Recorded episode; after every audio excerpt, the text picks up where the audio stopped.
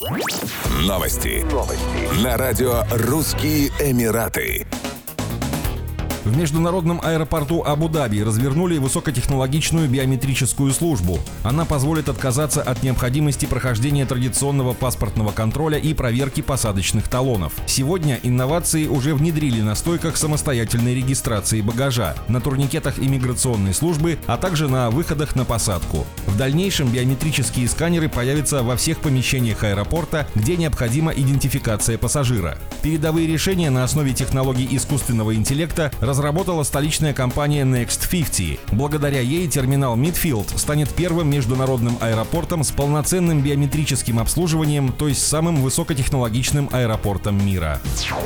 Российский турпоток в Абу-Даби восстановился на 93% от допандемийного 2019 года. Как сообщили в Департаменте культуры и туризма Абу-Даби в России и СНГ, за 10 месяцев текущего года число туристов из России, посетивших Абу-Даби, выросло на 203% по сравнению с аналогичным периодом прошлого года. Турпоток из России всего на 7% отстает от допандемийного 2019 года. В октябре Россия заняла пятое место по турпотоку в Эмират, уступив только Индии, Великобритании, США и Саудовской Аравии. По сравнению с октябрем 2021 года число путешественников из России выросло на 284%. Российские туристы, к тому же, лидеры по продолжительности отдыха в Абу-Даби. В среднем они проводят в Эмирате 5-6 дней, а граждане других стран отдыхают там в среднем три дня. Эмират Абу-Даби запустил для туристов семь этнокультурных программ, которые направлены на стимулирование интереса к изучению истории и традиций региона. Это возможность глубже понять культуру и традиции, познакомиться с местными жителями, совершить, например, ночную экскурсию по Абу-Даби. Программы включают дегустацию блюд национальной кухни, посещение восточных базаров, соревнований по различным видам спорта и достопримечательностей.